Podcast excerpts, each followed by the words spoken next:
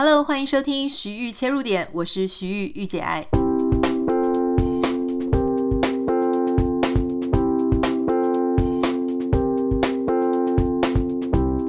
Hello，欢迎收听今天的节目。又是一个礼拜一，一个礼拜的开始。希望你这个礼拜呢，所有的事情都可以很顺利。然后呢，在年底的时候呢，有一番非常棒的作为。好，今天要跟你分享的是一个非常有趣的主题，关于生小孩。这个是因为我有一个呃乌克兰的朋友，那因为他现在已经大腹便便，几乎已经要生产了。然后因为我跟他聊天的时候，我才发现说，哇哦，乌克兰人原来他们在一些呃孕妇啊、产妇他们在怀孕的时候呢，跟其实华人蛮像的。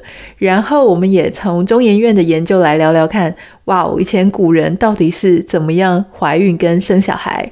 在节目开始之前，我们稍微用一个二十秒听一下这个礼拜赞助品牌所带来的一个产品资讯。不知道你第一次觉得自己变老是什么时候？脸上的老态其实很多是来自于头皮老化，像是肌肤松弛、发根松动等等。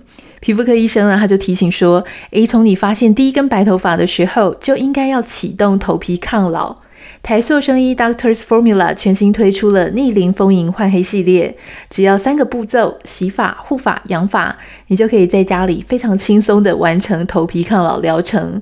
它还含有超过三十项顶级的头皮复活成分，使用满意度呢是高达九成哦。屈臣氏、康诗美全联都可以买得到。我们节目简介栏里面也会有连结跟专属的优惠，记得要点进去看详情哦。好，回到我们今天的主题哦。我其实一直都不太知道，说原来你知道乌克兰也算是欧洲嘛，那他们也是金发碧眼的，所以我一直都不太知道说原来欧洲人他们有一些习惯跟华人、台湾人还蛮像的。那我这个朋友呢，她就是在怀孕的时候，我就发现说，诶，她的 Instagram 上面一直没有告诉大家。那因为她是一个很喜欢用 Instagram 的人。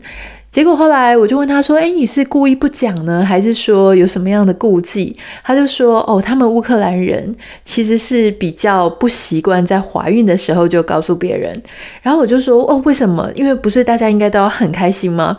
他就说：“因为他们担心，就是说小孩有没有平安的生出来，有没有平安的长大。”我就想说，哎，其实跟我们华人还蛮像的。我们不是会说啊，你没有三个月就不要告诉大家，因为怕说三个月提早说了，好像就会有一些什么不好的运气啦，或是会有一些不好的状况。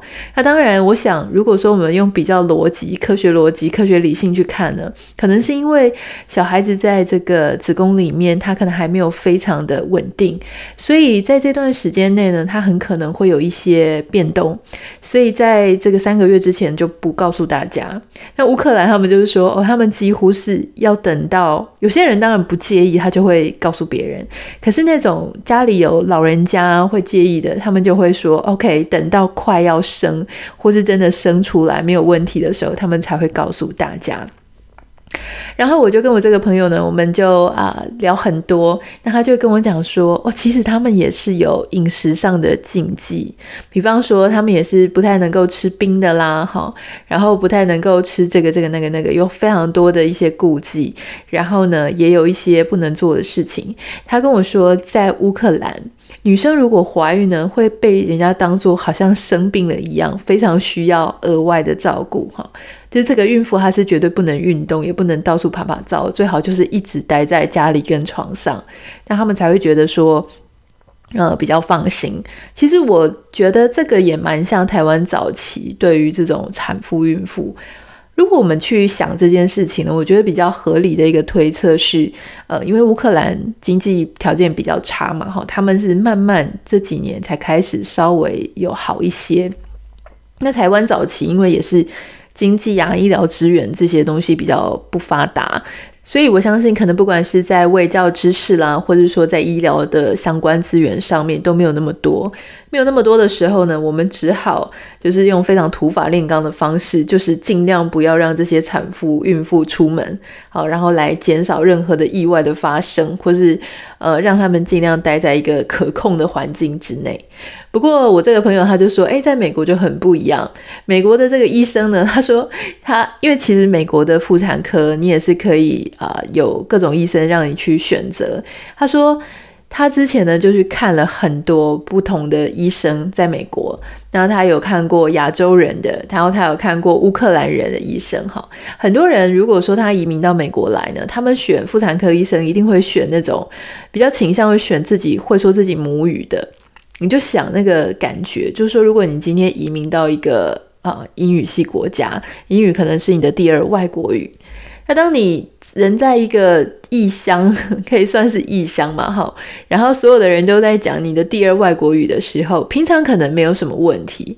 可是当你要去医院，哦，就是说你要生小孩啊，或是看病的时候，这些专有名词可能都不是你平常会接触到的一些词汇。然后你可能又人在很脆弱的时候，特别是生小孩，你就希望说所有的事情都要很精准、很精确，要万无一失。这个时候，很多人呢，他们其实会选择要会讲他们母语的医生。比方说，假设今天我在美国生小孩，我可能就会想要会讲华语的医生。那我这个朋友他本来也是，所以他就是呃有先去看这种讲乌克兰话的医生。结果呢，他就发现比较之下，哈，他发现乌克兰医生跟华人医生呢有很类似的感觉，就是他们会跟你讲说，呃，尽量减少活动运动，哈，就是要你稍微不要这么的过动啊，因为他是一个非常喜欢出去运动跟呃旅游的人。结果当他发现说，诶。他遇到一个美国医生，美国医生跟他讲说没有问题，这个也没有问题，那个也没有问题哈。他甚至他之前就是呃在怀孕初期的时候，他在不知情的状况下，他跑去呃注射一个疫苗之类的。然后华人医生跟乌克兰医生呢都会跟他说，嗯，我不能保证这样你的小孩会没有问题。可是这个美国人医生就跟他讲说，当然没问题啊，那个没有问题，不用担心哈。他说呢，诶，他就发现说，不同的呃背景的医生，他们在讲事情的保守程度上，还有他们的这个语调上呢，会很不一样。但你知道，没有任何一个妈妈她想要担心受怕吗？她说她其实已经常常晚上都睡不着，不太知道说小孩能不能够健康的出生。所以呢，她就决定说，那至少她在看诊的时候，希望她能够遇到一个比较乐观一点的医生，可以让她哦心情愉悦起来，而不是让她讲的好像。因为讲得很保守，其实我们也可以了解为什么医生要讲那么保守，因为医生也不想要负全责啊，万一真的有问题怎么办哈？所以大家讲话都很保留。可是当你讲话很保留的时候，听的人就会觉得说啊，好像你自己也不是很有把握，然后就会东想西想，特别是你可能在就是怀孕当妈妈哈，这个产妇孕妇心思又会更加的细腻。他就说他觉得他会发疯，所以他最后就决定要让这个。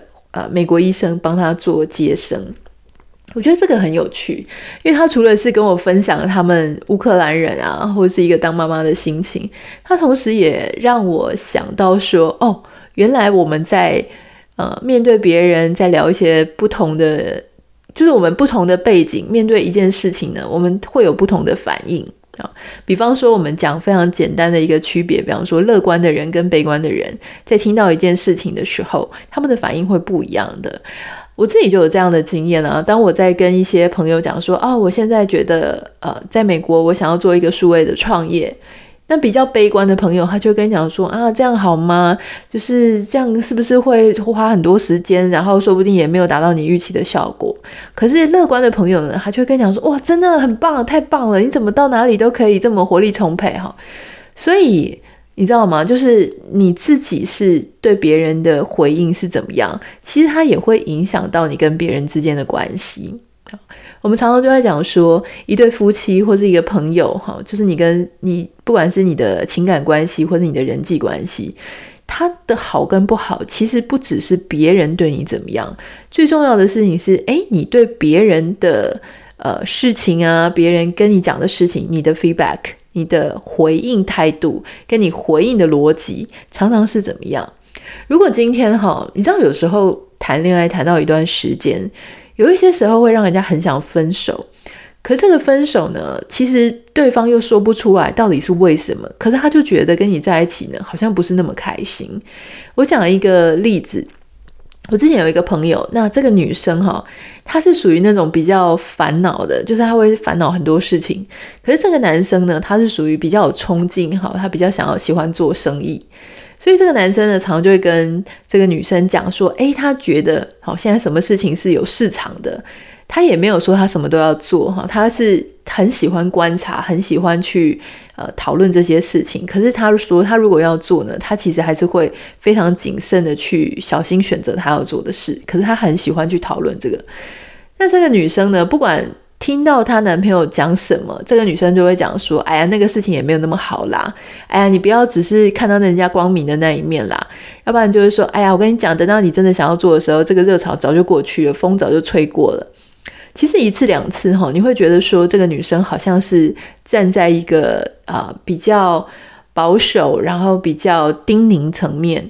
可是你要想哦，如果天天都是这个样子，好，如果他们要结婚或者长时间的腻在一起，因为女生这个女生她习惯的说法就是先否定人家，先否决人家。好，你知道，如果说呢，在谈这个事业的时候，这个女生都会这样讲。我觉得我可以想象。当他们两个如果在家里，好，或是去超市做一些讨论，一些非常不是很重要。你说职业很重要，可是也许哦，在超市买一罐油、买一个肉这种事情呢，它非常的小，可大可小的事情。我猜这个女生她如果很习惯这种先否定别人，那她很可能就会在这个男生跑去。拿一桶冰淇淋的时候，这个女生就会讲说：“你干嘛拿那个？不要拿那个，那个不好吃，或是那个吃了你会怎么样？怎么样？怎么样？”哈，就会用很多先否定别人的行动，然后用否定别人的语言。那这样他们两个的关系呢，长久之下就会不太好。好，这个是我从我这个朋友呢，他呃作为一个孕妇，然后他去面对这个不同的妇产科医生所给他不同的。态度啊，让他有一种不同的呃，比方说有一些人让他觉得很不安，有一些人让他觉得很安心，所得出来的一个学习，在这里也跟你分享。那我最近也看到这个中研院哈有一个很有趣的发现哦哈，他发现说一千五百年前古人到底是怎么生小孩的呢？诶，大家知道吗？以前的女人哈是不。躺在她不是躺在生床上生孩子，那她怎么生呢？她是半蹲在地上，哦，就是说有一点类似你呃那个不是有两种马桶嘛？一种是坐式马桶，一种是蹲式马桶，哦，就是大概就是类似你在蹲式马桶上的那样子的一个姿势。哇哦！我听到的时候我很傻眼诶，我看到这个研究的时候，我就简直无法置信。像已经这么痛了，然后你还要蹲着，然后后来我就认真的看一下这个研究，他是说，其实啊，因为当然哈，就是说你要这样子蹲着，然后你要蹲很久，然后你又要用力，其实并不容易。所以当时呢，他们就会有一些什么产婆啦，或有一些旁人，他会去扣住这个产妇的胳肢窝。让这个产妇她不会往后倒哈，让她能够倚靠在她后面的这个人的身上，这个是一个助产者。好，那当然这个呃这个产婆她就要帮女生这个太妈妈要接生她的新生儿嘛。那这个新生儿呢，他其实你知道，就是如果你蹲着，然后新生儿直接掉下来的话，他是会受伤的。所以他们一开始会在地上去铺一些草堆，或是铺一些兽皮，哈，免得说婴儿一掉下来他就受伤了，或是说，呃，那些血水啊，一些排出来的东西，他可能会弄脏房舍。所以这个其实是很很累的，哈。你看十几个小时，那。那个抱这个产妇的人，哈，就刚刚讲的说那些助产者，他们其实有一个学名哦，哈，他有一个名称叫做抱腰人，抱着他的腰的人，或是叫做看产人，好，就是呃在旁边看护他的这个呃生产过程的人，这样子。好，我觉得这个实在是太有趣了，就说没有想到原来是是要蹲着，那也就是说。为什么要蹲着呢？为什么不在床上了哈？其实呢，呃，就唐唐朝的那个文献，他去呃研究的话，你会发现说，当时他们所记载床的高度可以达到数尺。好，在当时的度量呢，一尺差不多等于二十三公分。我知道之前有人就会说啊，不是一尺三十公分吗？哈，呃，你要知道不同的朝代，他们的度量单位跟我们现代其实是不一样的。好，那么一尺如果是等同现在二十三公分的话，那这个床高数尺的意思呢，就是说这个床可能高达一百多公分。一百多公分，这个小孩子如果摔下来，那就不得了哈。那之前呢，也有这个文献记载说，在魏晋南北朝南朝的时候呢，曾经有孕妇，她为了想要流掉孩子啊，自床投地，就从床上面呢去把自己滚下来，滚了无数次去处理这件事情。诶，我觉得真的是好，古代的人真的是让人有一点匪夷所思。好。那你就说，哎，当时呢，其实其实跟现在一样啦，哈，就是对于产妇呢有各种保护跟各种要求。比方说啊，像他们那个时候也是不吃酱油的。他说怀孕的时候如果吃酱油的话呢，小孩子会变黑。那你也不能吃姜哦，因为你知道那个老姜，姜的形状不是有点歪七扭八的吗？他们说如果你吃姜的话呢，哎，怕会生出有六根指头的小孩子。那如果说你想要生儿子的话呢，你就要看一些什么雄鸡虎豹啊，哈，然后耍刀弄剑这种比较诶刀光剑影的事情。但如果你要生女儿的话呢，诶，这个妈妈你就可以多戴一点耳环呐、首饰啊、串珠子啦、啊，听一些玉佩叮叮当当的声音，这样子哈。但如果你希望你的小孩子非常乖巧、善良、懂礼貌的话，哈，那你就要注意了，哈，这个席不正不坐，肉不割不吃，啊，非礼勿视，非礼勿听，非礼勿言，就是你要自己要有身教，那接下来就会生出一个很乖的小孩。我觉得这个跟我们现在大家都在讲说，哦，你怀孕了之后呢，你要注重胎教哦，不要乱讲一些无谓 boy 哦，还蛮像的。那另外一个我觉得很有趣的事情是啊。小孩子生完之后，不是那种电视剧都会演说啊，赶快把小孩子抱来给我瞧一瞧吗？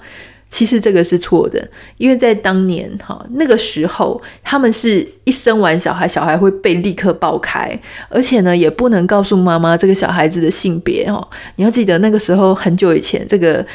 医生他其实是没有办法确定孩子的性别的，所以大概都要等到哎出场的那一刻才会知道小孩子的性别。但是呢，他们那个时候会立刻把小孩抱开，也不会告诉你性别。为什么呢？就是因为妈妈那个时候已经心神体力耗弱了哈，她不能再告诉你性别，免得万一不符合期待的话呢，会让母亲心神受创。所以呢，你看。我觉得这个真的是呃还蛮有趣的，就是说你有时候看看国内国外，然后有时候看一下呃古往今来这些不同的历史哈，你就会发现说，其实很多时候呢，我们的现代、我们的当代呢，还是跟历史或是跟啊、呃、别国的外国的文化多多少少有一些类似的地方了哈。今天所跟大家分享的资讯呢，还有这个研究，都是在中研院的言之有物的网站上面。这个是我很喜欢看的一个网站，上面有非常多，因为你知道那是中研院的研究，中研院的一些报道，所以它是非常可信的。哈，就这群非常认真的研究员。那很多人会问我说：“哎，我怎么样去评断啊，真的新闻还是假新闻呢？”在这样子的时代里面，我觉得这个东西就是说，呃，其实谁是这个。资讯或谁是这个内容的产制者，现在变得非常重要哈。所以你可能，比方说，我比较不会去相信一些非常商业的媒体，我比较会相信一些非常专业的媒体或是机构，它所产生出来，它是有史料的，它是有数据的这些东西。好，今天是礼拜一，我们就跟大家分享一些小知识。那希望大家这个礼拜呢都能够认真的工作，因为接下来年底快要到了哈。我觉得每次到了年底呢，大家就会有一点人心浮动。然后接下来呢，好，过完这个跨年，差不多又要到农历年，然后大家简直就是就是无心工作、无心正事了哈。不过我想现在呢，差不多十二月中嘛，好，即将要十二月中，我想要给大家一个小小的小功课。这个这次的功课不一定要交给我哈，就是差不多了，已经差不多到了你开始应该要回顾自己今年做了什么事情，然后呢，诶，不需要有一些愧疚感了。如果你什么都没做，或者你没有达成你自己的愿望，但是现在已经该开始规划二零二一年你自己的一些新生活、新规划。你有没有目标啊？几个大目标，然后几件可执行的事情。呃，最近我在跟我朋友们在聊，他以前呢，呃，每次在这个交友软体上面，或者说他在认识对象的时候，非常喜欢对方是那种啊、自己写说自己是创业家或者是新创业者。那可是呢，在他哦不停的就是认识这些人然后，在这个圈子更有涉猎之后，他就发现说，虽然尽管有一些人他真的是很有梦想、很有抱负、很有执行力，可是呢，他发现有更多的人是那种挂着自己是创业家或是新创，然后结果其实呢，呃，满口都是梦想，都不知道自己在做什么，也没有方向哈，然后也过着呃不是很踏实的生活。所以我想哦。嗯，我们用这个为例子，也就是说，就算我们不管现在在什么样的状态哈，我们都应该要帮自己去设定一个目标，跟设定一个，哎，我想要做什么这件事情，因为有方向是很重要的。好，所以就留给大家，在十二月底的时候呢，好，应该已经这个 plan 要出来了。好，那我们今天节目就先到这里。如果你有什么想要跟我说的话，想要跟我分享的心情，欢迎你可以私讯到 Instagram 账号 Anita 点 Writer。啊，对，要跟大家分享一下，就是上个礼拜五哈，才跟大家讲说我们要开始揪巧克力团购，结果没有想到三十六小时内就完全被秒杀，用新台币被下架了。就是我们把这个所有的库存全部清空，所以呢，呃，就没有了，我们的团购就提早结束了，非常感到非常不好意思。那也谢谢大家，如果下一次有在揪团的时候呢，请大家一定要第一时间内赶快手刀的去抢。如果有任何的商业活动、商业提案，想要跟我们一起 join、跟我们一起玩的话，欢迎你可以写信到我的公务信箱，在我的节目简介栏里面。好，那就是要 email 来。好，如果这个私讯我大概都是用来回复一些私人的讯息，email 就是回复工作，所以请大家不要搞混了，不然很可能会得不到回复哈。好，那今天就先这样子。那请大家不要忘记，这个礼拜也要持续帮我们在 Apple Podcast 上面留下五颗星给你的留言。我们下次见，拜拜。